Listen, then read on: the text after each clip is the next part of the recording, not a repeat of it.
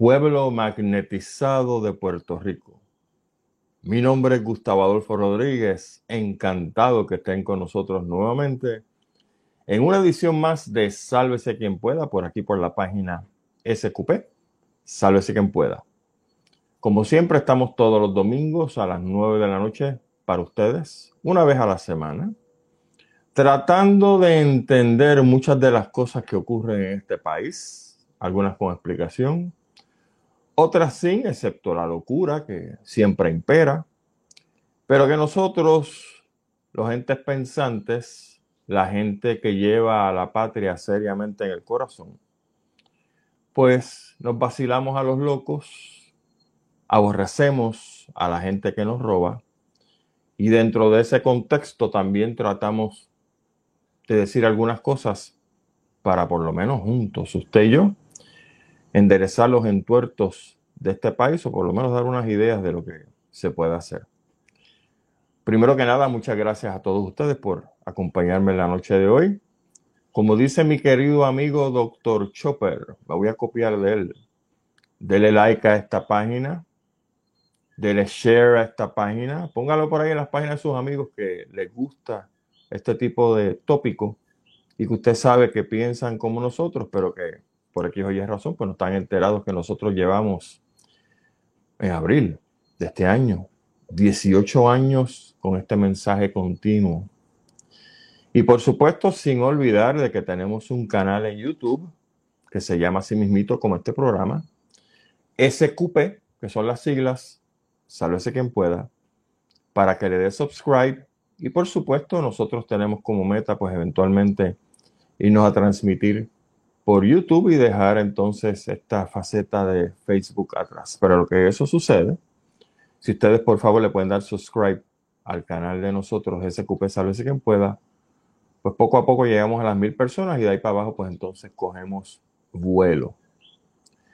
Esta noche, como podrán imaginar, vamos a tocar un tema tan profundo como el de la señora Elizabeth Torres y su magnetismo particular.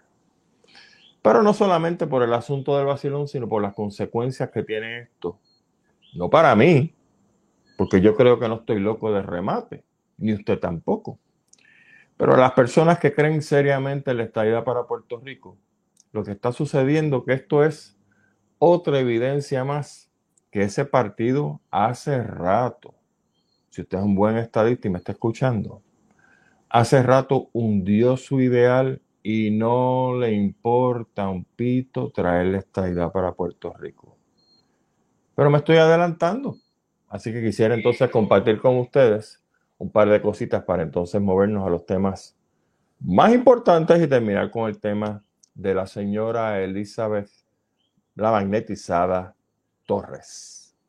En una parte, cómo hay dos temas principales. Olvídese del tema de la política y estos tontejos que lo van a tratar de marear con peleas entre el PNP y el PPD y el PNP y el PIP. Ustedes saben que va a parar todo esto, ¿verdad? En cero, en absolutamente nada.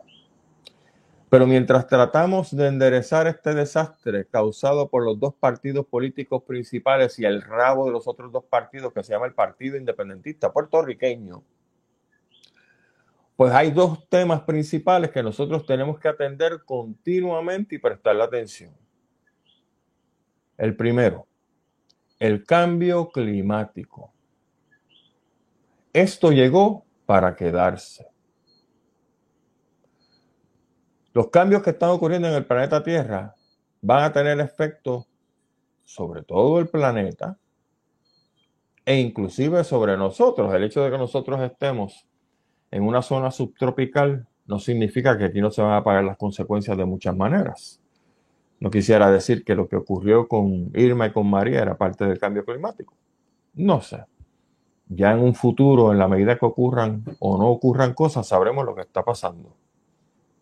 Pero el cambio climático ciertamente le va, le va a afectar a usted y le va a afectar su bolsillo y le puede afectar su salud. ¿Por qué su bolsillo? Porque en la medida que en unas áreas en el mundo se convierten en desiertos, donde ahora son campos donde se cultiva y se van secando, Ah, pues hay menos comida y la comida que hay disponible para la gente cuya población sigue aumentando en el planeta, pues se va a hacer más cara.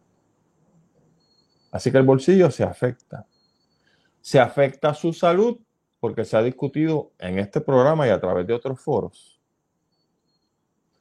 Como cuando el cambio climático está calentando áreas que antes no se calentaban, pues entonces hay insectos que lo atacan a los seres humanos, nos atacan a los seres humanos, que atacan la agricultura que entonces se mueven esas áreas porque antes era frío y no se movían, pero ahora con el cambio climático pueden invadir.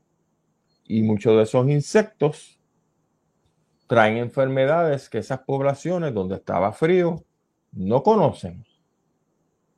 Y por lo tanto, empiezan entonces a haber enfermedades y hasta muertes por este tipo de situación donde antes no se conocía.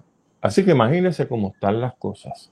Y aquí en Puerto Rico despídase con el asunto del mar incrementando su nivel. Le decía también a Gilberto que en la medida que los mares sigan entrando en las costas, las costas van a cambiar dramáticamente. Donde había playa probablemente no hayan playas y donde no hay playas probablemente hayan playas porque la sedimentación de esas arenas va a cambiar, las corrientes van a cambiar. Pero usted sabe también que en la medida que entre el agua más y más hacia tierra, pues entonces la cuña de agua salada está entrando también. Y nosotros no sabemos cuáles van a ser los efectos de esa agua salada metiéndose en las, en las partes que sostienen esos edificios. No. Y aquí va a haber, literalmente, señoras y señores, que abandonar edificios que están en la costa de Puerto Rico, porque esos soportes, esas zapatas, van a quedar chavas. Y eso es excluyendo el asunto de todas estas eh, oleajes producido por el mal tiempo, más el oleaje producido por los huracanes ¿O es que nos olvidamos de Rincón? Usted, viste, usted llegó a ver los visuales de Rincón después de María, donde la gente, en su empeño de querer dar tres pasos y caer en la playa, eh, construyeron sus casas literalmente a lo de la playa. ¿Y qué hizo el mar? Se las tragó.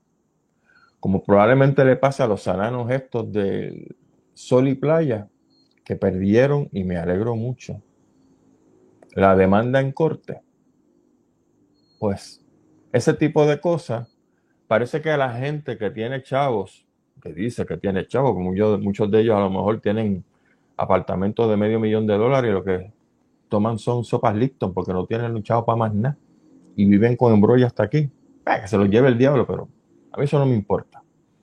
El asunto es que esta gente con dinero no está entendiendo lo que está pasando en términos del cambio climático y todo ese despilfarro de miles de millones de dólares en construcción se las va a tragar el diablo.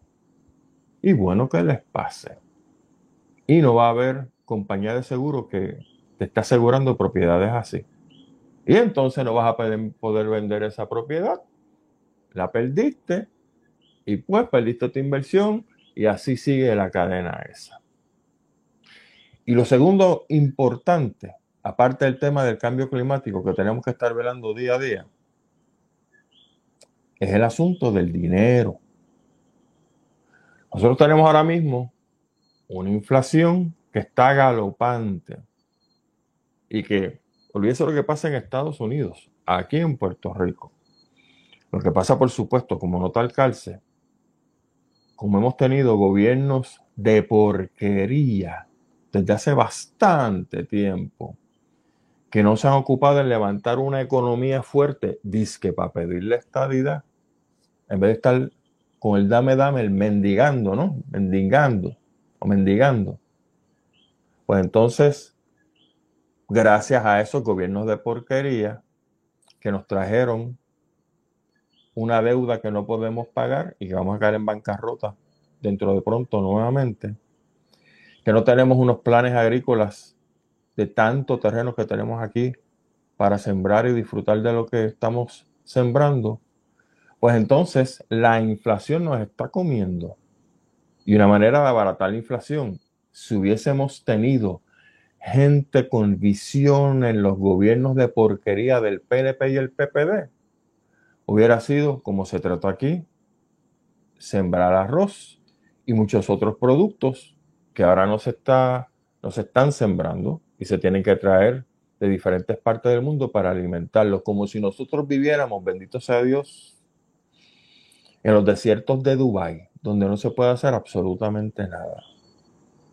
Y eso es parte de este malestar que yo siento en contra de los partidos políticos principales de Puerto Rico, que nos marean con su estupidez del plebiscito, que si te traigo la estabilidad, que si el Estado Libre Asociado culminado.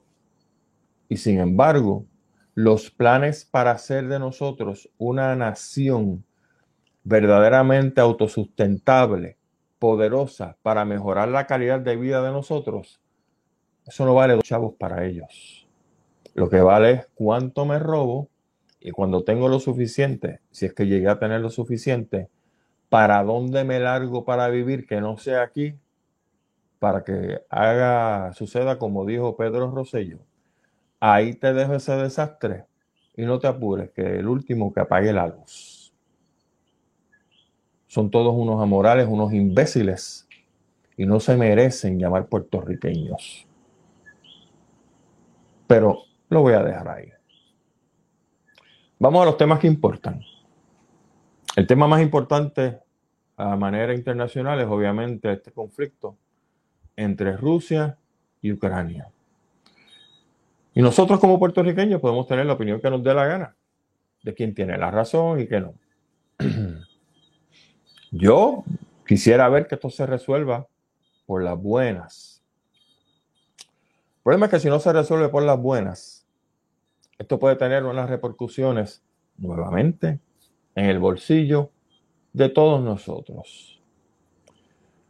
Porque por si ustedes no lo sabían, y estos datos aparecen en diferentes artículos serios en la Internet, Rusia es el segundo productor de petróleo más grande del mundo después de Estados Unidos. Rusia te produce aproximadamente 9.7 millones de barriles de petróleo al día, no al año, al día. Esto quiere decir que si se enfrasca en una pelea con Ucrania, pues probablemente estos barriles de petróleo no van a llegar a los sitios que deben llegar o van a cortarse X número de por ciento, 20%, 30, 50. Y el banco de JP Morgan ya tiró unos cálculos diciendo que si el petróleo se corta en una cuarta parte, pues entonces la inflación que va a afectar a Estados Unidos por el asunto de que hay concadenación a nivel internacional, porque aquí las naciones en el mundo utilizan petróleo, la mayoría. Pues entonces en Estados Unidos la inflación que está en un 7.5, 7.7% va a subir, o pudiera subir a un 10% si hay un conflicto entre las dos naciones. No solamente eso, Rusia es un excelente productor de trigo. Ucrania es un excelente productor de trigo y de maíz. Y si estas naciones se meten en un conflicto bélico, pues entonces ya usted sabe cómo es la cosa. Empiezan a haber también cortes en la producción por X, Y, Z, porque está todo el mundo concentrado en una guerra. Y eso significa que si hay cortes en la producción de trigo y de maíz que va hacia todo el mundo, pues a menos que se sustituya con otra serie de productos, pues los precios de esos productos van a subir. Y o sea que entonces por allá, por Rusia y Ucrania, están arrancándose la cabeza y por aquí el bolsillo nuestro está sufriendo. Porque recuerden que ya el planeta dejó de ser entes segmentados donde lo que pasa en un lado no nos va a afectar. Y eso dejó de ser así. De hecho, los primeros que van a ser afectados en caso de un conflicto entre Ucrania y Rusia va a ser la Unión Europea, depende mucho de esos productos y de ese petróleo y del gas, etcétera, etcétera. Así que cualquier cosa entonces, por lo general, que venga de Europa, viene más cara. Y si a usted le encanta el aceite de oliva virgen español, como a mí me gusta, y otros productos de diferentes partes de Europa. Yo como higos, por ejemplo, y los higos casi no se consiguen, pero son deliciosos. Y es una fruta sumamente nutritiva. Pues si viene de Europa, me llevó el diablo. Ven que todo esto está concadenado y todo esto pues deja de ser, deja, dejaron de ser situaciones individuales en diferentes partes del mundo para entonces lo que pasa por allá a cientos de millas de distancia, miles de millas de distancia, entonces me afecta a mí. Así que tenemos que entonces velar muy bien por ese conflicto, ver qué está sucediendo y nada, amarrarnos los pantalones y apretando los cinturones porque quizá si sucede lo que muchos analistas temen, pues esto no va a ser bueno. Por supuesto, uno siempre cruzando los dedos para que ninguna nación, en este caso Rusia, utilice ningún tipo de arma nuclear. E igualmente los norteamericanos si las cosas se salen del cuadrilátero. Vamos a ver qué sucede. De otra parte, tengo que comentarles esto porque la verdad que estuvo gracioso. Yo estaba trabajando hoy aquí en la computadora, haciendo cosas del trabajo personales. Y entonces de momento el teléfono empieza a encenderse. La reina Isabel coge COVID, dice el primera hora. La reina Isabel se contagia con COVID, dice el nuevo día. RT me pone, RT News, Russia Today News. La reina Isabel se infecta con COVID.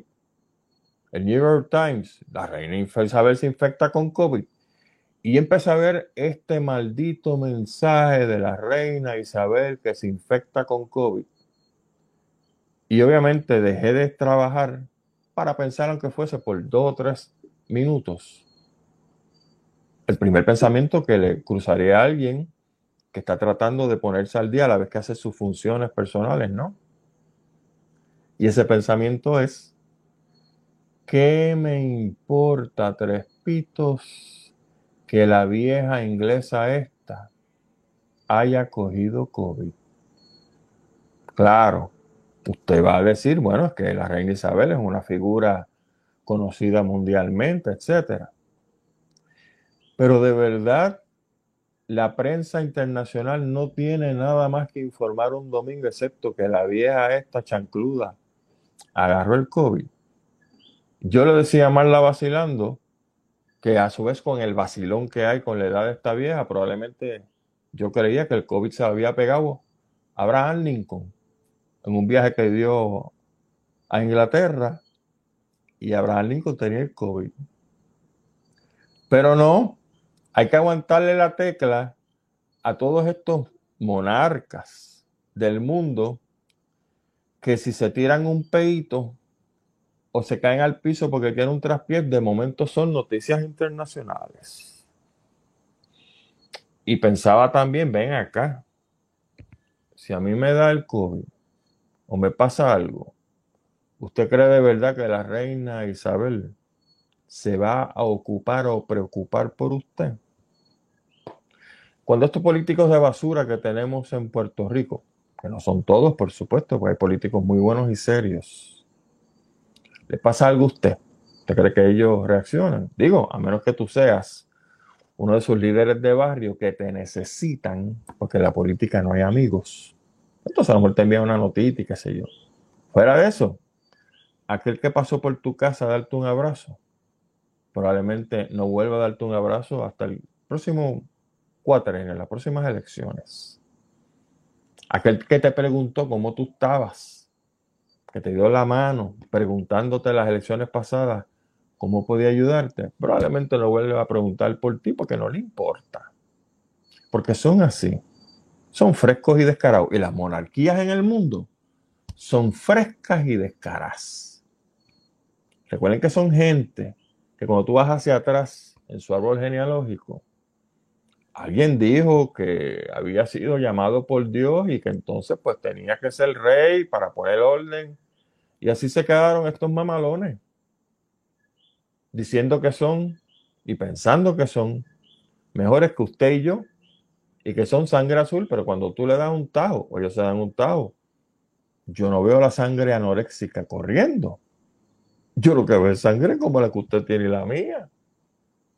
Y cuando ellos se sientan en un inodoro a hacer lo suyo, lo que sale es lo mismo que sale por cualquier otro sitio de cualquier otro ser humano. Y por lo tanto, en lo que a mí respecta, las monarquías, como dicen en buen español, soquean.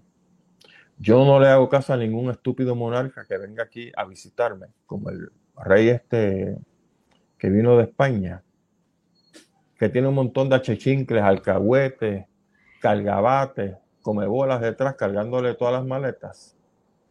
Por mí se puede morir, no me importa, porque ese tipo no es mejor que yo. Él me trata con respeto, yo lo trato con respeto. Pero si viene a mirarme sobre el hombro porque se cree que porque es monarca y porque viene de afuera, viene con tonterías y estupideces a mi país, se ir para las ventas del infierno. Pero, nuevamente, poco me importa lo que le pase a la reina Isabel II. Para mí no es noticia, tanta noticia como que se sintió mala noche porque se comió un hamburger de X sitio no me importa. A mí lo que me importa es la gente seria que vive en este país y por supuesto los puertorriqueños serios que vivimos en este país. La tercera noticia que quiero comentar con ustedes es una decisión del movimiento Victoria Ciudadana para empezar a llevar a estos dos malditos partidos políticos, el PNP y el PPD, a corte porque el código electoral dice que aquí no pueden haber entendidos, acuerdos este, entre diferentes partidos políticos. Como yo no soy ningún tontejo y usted tampoco lo es, usted sabe que en la medida que estos dos partidos caducos que hacen trampa, que son de la vieja escuela de favores aquí a cambio de acá, el quid por quo. Hacen un código como esto, hicieron un código como este y aprobaron un código como este. Es porque saben que sus días están contados. Eso se demostró en las pasadas elecciones, cuando un tercio de las personas que estaba hasta aquí del Partido Popular y el Partido Nuevo Progresista decidieron votar por otros candidatos que entendían en aquel momento que eran mejores que estos dos partidos de gente vaga, liderato, de gente vaga, de gente buscona y de locos. Y efectivamente, la demostración de fuerza fue un tercio el PNP, un tercio el PPD y un tercio el resto de lo que entendemos que las oportunidades y la diplomacia con estos dos partidos se acabó. Y olvídese usted de lo que le digan por ahí, aquel prometiendo 500 pesos para tal para tales empleados públicos y 1500 para el otro. Mira, aquí todo el mundo sabe en una nota aparte, que como son fondos no recurrentes y este país está en quiebra y no hay una economía interna que produzca el capital necesario para que esos, esas promesas cuasi electorales se sostengan, eso no va a durar mucho. Si los Estados Unidos se meten en una guerra y pasan las cosas que pasan, al último sitio que van a venir a ver es a Puerto Rico. Porque Puerto Rico siempre ha sido el patito feo de los Estados Unidos. Cuando hay un revolú, importamos. Cuando las cosas están bien, we don't give a shit about you. Y esta gente lo saben, pero no se lo van a decir a usted. Por lo tanto, yo felicito al movimiento Victoria Ciudadana, del cual no soy miembro, por si acaso viene con estupideces chismosas por ahí y lenguadas o lengüetadas exageradas, porque van a llevar a corte el asunto del código electoral y la prohibición de que los partidos no pueden hacer ni alianzas ni entendidos. Váyase al infierno. Cuando usted necesita derrotar partidos como estos, partidos de ladrones, de locos, de haraganes, de barrigones, sí vamos a hacer alianza, porque no todo el mundo es como usted. Se muestra claramente que cuando ellos dejan de hacer lo que están haciendo, ¿a dónde van a vivir? Allá afuera. Y los que no viven allá afuera y viviendo allá afuera, ¿qué hacen? Siguen chupando de nuestro dinero con el asunto de las escoltas. ¿Verdad que sí? Por lo menos hay dos o tres gobernantes que tienen vergüenza, como Aníbal Acevedo Vilá, Sila María Calderón, que ya renunciaron a las escoltas porque aquí nadie quiere darle ni un puño, ni una galleta, ni nada a gente como esa. Que hicieron su mala aportación y se acabó el evento, pues ya, vete a tu casa. Pero no. Tenemos un Pedro Rosselló malcriado, bipolar González. Tenemos un Luis Foctuño, el mediocre, embustero, cobarde avaro, del Fortuño. Tenemos a Agapito, el hombre que va a comprarle juguetes sexuales a su señora por ahí. Esa gente son los que tienen escolta. Y usted sabe cuándo fue la última vez que alguien amenazó, no sé, a Fortuño, a Agapito, al otro loco bipolar que vive por allá por Virginia. ¿Cuándo fue la última vez que usted escuchó que lo estaban amenazando de muerte? Porque usted sabe que estos imbéciles, los que he mencionado y los que se me escapan que tienen escolta, usan la escolta como nenes de mandado. Para abrir sombrilla, abrir puertas, entrar primero vestido de negro para chequear, ¿verdad? Que nadie les haga daño y después entonces entran ellos. Hombre, ahí estaban Romero Barceló y Hernández Colón, que en paz descanse si pueden. También con escolta. No, y aquellos dos chillaban. Usted no se acuerda cuando le empezaron con el asunto, el tajureo de quitar las escoltas. Aquellos lloraban como si le hubieran quitado una paleta a un nene chiquito. ¿Se acuerdan, verdad? Porque eran enemigos para algunas cosas, pero para chupar del pueblo, no, juntitos, agarraditos de la mano. Pues este asunto de las escoltas demuestra nuevamente que la cabeza de mucha gente no está en el pueblo de Puerto Rico, está en ellos, porque se cree que son pachás, porque se creen que son regalos a la humanidad. Y yo dije muchas veces a, a través de este programa, en los pasados años, que yo estaba esperando un solo gobernante que se redujera el sueldo que no cobrara sueldo. A ver qué iba a pasar.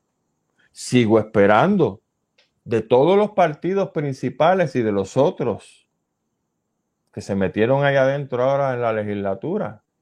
¿Quién dijo yo para cortarse el sueldo a la mitad en simpatía y en armonía con la gente que en este Puerto Rico tienen que jorobarse diariamente para tratar de ganarse un sueldo miserable? No, muchacho. Mucha patria y mucha libertad o patria, libertad o muerte. Pero ganándome 70 mil plus. Ah, porque yo me lo merezco. Ah, pueblo, pues, que breguen. Yo le ayudo a legislar unas cositas bien chéveres. ¿Verdad que sí? ¿Verdad que sí? Por eso este sálvese quien pueda, señoras y señores. Porque los partidos principales que tenemos, ninguno, fuera de las teorías conspirativas, Estados Unidos y qué sé yo qué rayo, ninguno hace realmente nada por mostrar una empatía hacia el pueblo de Puerto Rico. Y la primera empatía, y si no le gusta lo que yo estoy diciendo, usted puede cambiarlo, vaya a hacer otra cosa. La primera empatía que tiene que haber de un político hacia un puertorriqueño es reducirse el maldito sueldo. Sí, así como lo oye.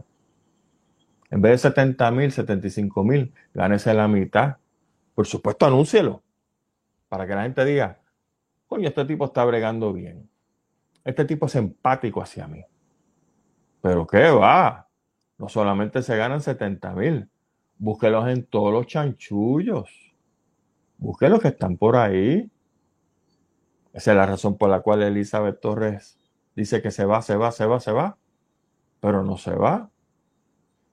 Usted tiene una señora que se gana 90 mil plus poniéndose utensilios de metal en el cuerpo, diciendo ahora que es anti-vaxxer y que nos están matando. Déjame caer entonces en el tema de Elizabeth Torres, porque yo creía que me iba a tardar un poco más, pero vamos a cogerla. Elizabeth Torres, como ustedes saben, han dicho cosas bien nasty del PNP. Cosas que el PNP se merece porque yo escucho hablar a Elizabeth Torres y lo que dice es cierto del PNP, pero bendito sea Dios, Descubrió el universo la señora esta, ahora que está allá adentro. La señora Torres ha dicho claramente que el PNP no le interesa traer la estadidad para Puerto Rico. La estadidad, señoras y señores, y me voy a concentrar en el PNP ahora, pero esto aplica también al PPD y en cierta manera al PIB. La estadidad es el duérmete nene que utiliza el PNP para mantener mareados a los fanáticos y a la gente que le hace falta un poquito de, ¿verdad? De cacume en el cerebro, indicándoles que la estadidad está ahí al lado. Mire, usted sabe de cuándo yo escucho que la estadidad está a la vuelta de la esquina. Escucho eso, eso, perdón, desde los tiempos de Romero Barceló, que después entonces vino el bipolar de Pedro Rosselló y siguió con el mensajito ese. Que el estadio estaba a la vuelta de la esquina. Y han pasado cuántos años de Pedrito. Pedrito dejó de ser gobernador, gracias a Dios, en el 2000. Aún el 22. 22 años. Y usted que es más inteligente que yo, le pregunto, ¿cuántas pulgadas se ha movido efectivamente la estadidad para Puerto Rico, para nosotros decir con certeza que está más cerca. Usted sabe cómo es. Y este mensaje no es nuevo. Vengo diciendo esto por años a través de este foro de Sálvese quien pueda. Primero en Radio Isla y ahora por Internet. Lo mismo aplica a los otros. ¿Cuántas pulgadas se ha movido el asunto del Estado libre asociado culminado con poderes para que el PPD esgrima esa franquicia y decir, mira lo bien que nos ha ido, mira lo bien que llevamos a Puerto Rico. Usted sabe la respuesta. Cojas el PIB.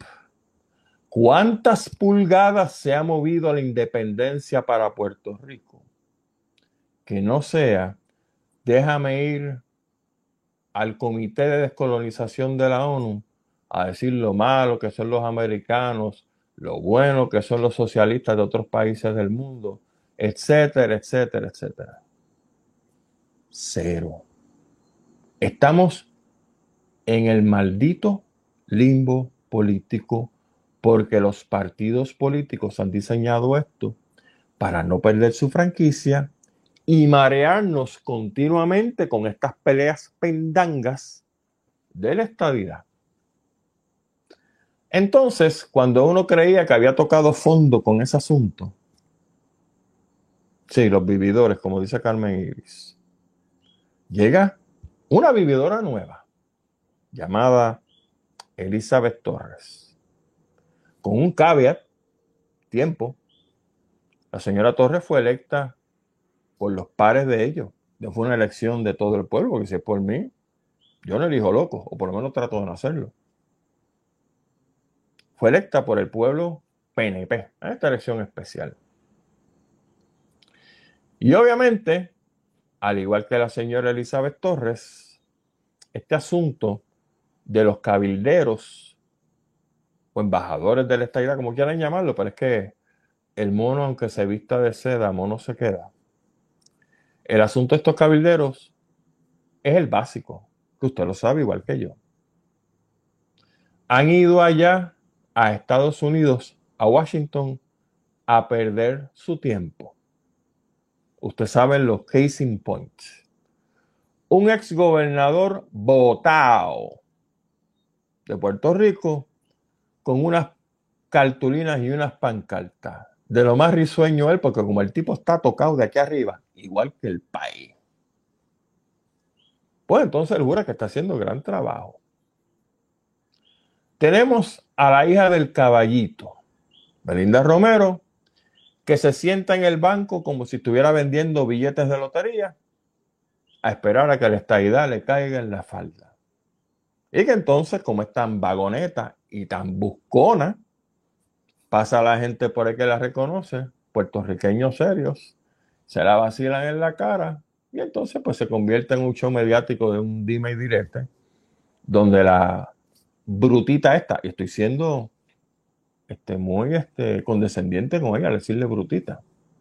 La brutita esta, para eso tiene cerebro, para chipear el dime y directe, para reunirse con los legisladores y utilizar argumentos constitucionalistas de por qué a Puerto Rico tienen que darle la estabilidad. No, que va. Aquí no hay de eso, pero es que aquí no hay de eso. ¿Usted cree que hay algo de eso en el cerebro de Ricky? En el cerebro de Mayita, que ni siquiera habla buen inglés. En el cerebro del tipo Estelle Frank, el sobrino de Foctuño, que tiene una cara de Tro Mac mal administrada. Usted sabe que hay una ahí, pero si se fue el que entrevistó a Marcano, que le dijo cuáles eran las palabras, las letras de Star Spangled Banner y qué sé yo, y la el Oath of Alliance de los Estados Unidos, y el tipo se trancó porque no le importa, porque lo que le importa es lo mismo que le importa a su tito, Luis Foctuño. Dame, dame chavos, ¿cómo me quedo con los chavos? ¿Cómo vivo bien? ¿Vivo como pachá? Mientras tanto, que se jode el asunto de la estabilidad. ¿Quién se me queda? Ah, por supuesto, Elizabeth Torres. Que ahora, y que amenazó con quedarse en el PNP, porque para ella lo que está haciendo el PNP es malo, y lo dije anteriormente, eso es cierto, eso es cierto.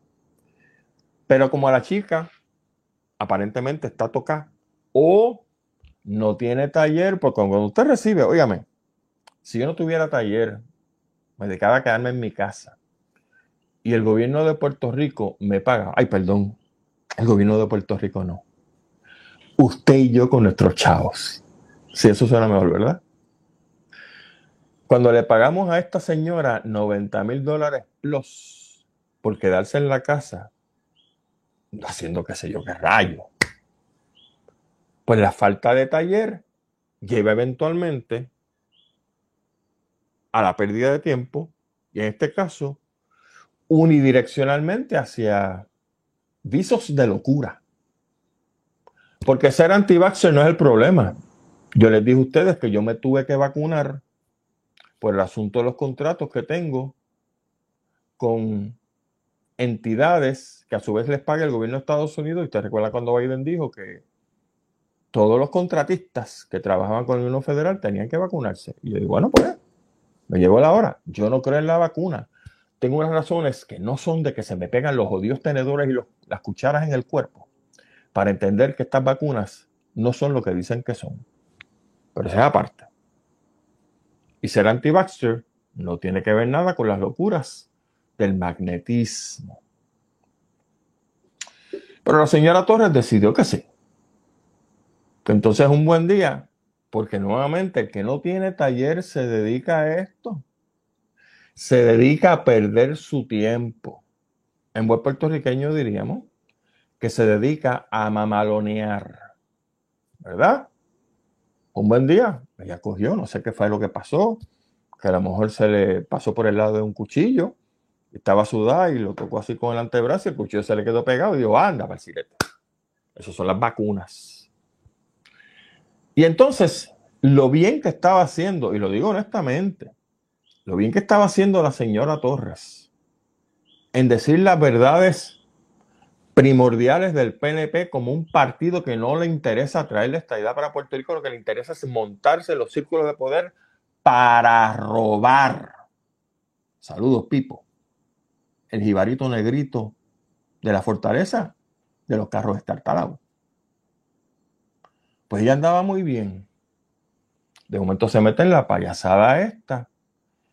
Y quizá, para mí, todos los meses que estuvo diciendo lo que tenía que decir de la señora Torres, que la señora Torres dijo del PNP, se fueron por el inodoro para abajo.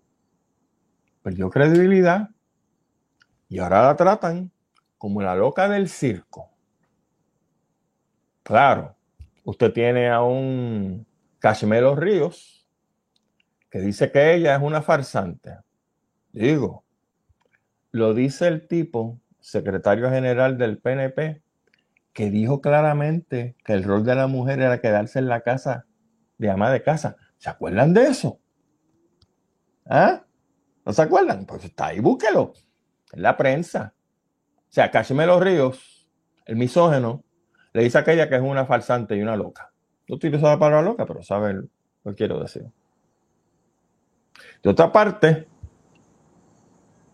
el hijo de Hitler, Tomás Rivera Chats, el gran justiciero, dice, no, esa chica no se puede votar porque ella fue electa por el pueblo de Puerto Rico. Y no hay nada en la ley de estos cabilderos que diga que se puede votar por X, Y, Z. El gran justiciero, el mismo que agarraba cuando era presidente del Senado, cerraba las gradas arriba para él hacer y deshacer con su ganga lo que le daba la gana. ¿O no recuerdan eso? El gran justiciero. Ahora de momento, para defender a la señora Torres. Yo sé lo que pasa aquí. Es claro. El gran justiciero, el bacalao, la sardinita, Tomás Rivera Chats, defiende a la señora Torres. Porque ¿a quién ataca a la señora Torres? A Burger King de la esquina. A Pepe, que prepara emparedados allá en un kiosco no. ¿A quién ataca ella? A Pipo, el jibarito negrito de la fortaleza de los carros de Estartalao. Por supuesto. Pero si eso es lo que quiere Rivera Chats.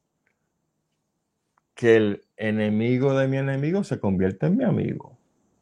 Y claro que la va a defender. No, si fuera por Rivera Chats, la nombraba secretario de Estado a la chica. Pero como les dije, esta señora ha tirado por la borda lo que logró en términos de credibilidad, diciendo correctamente las cosas que decía del PNP. Que mire, ella no las dijo primero. Doña Miriam Ramírez de Ferrer las venía diciendo antes. Lo que pasa es que doña Miriam, en su carácter excéntrico, subiendo para poner banderitas y las tonterías que hacía, pues entonces se convirtió en un hazme reír, lo mismo que le está sucediendo a la señora Torres. Exactamente lo mismo. Pero doña Miriam tenía razón y tiene razón sobre el PNP. Al PNP no le interesa traer la estadidad. No lo digo yo ahora. Lo dice Miriam Ramírez de Ferrer. Lo digo siempre y todavía lo dice. Entonces, queda un asunto por resolver.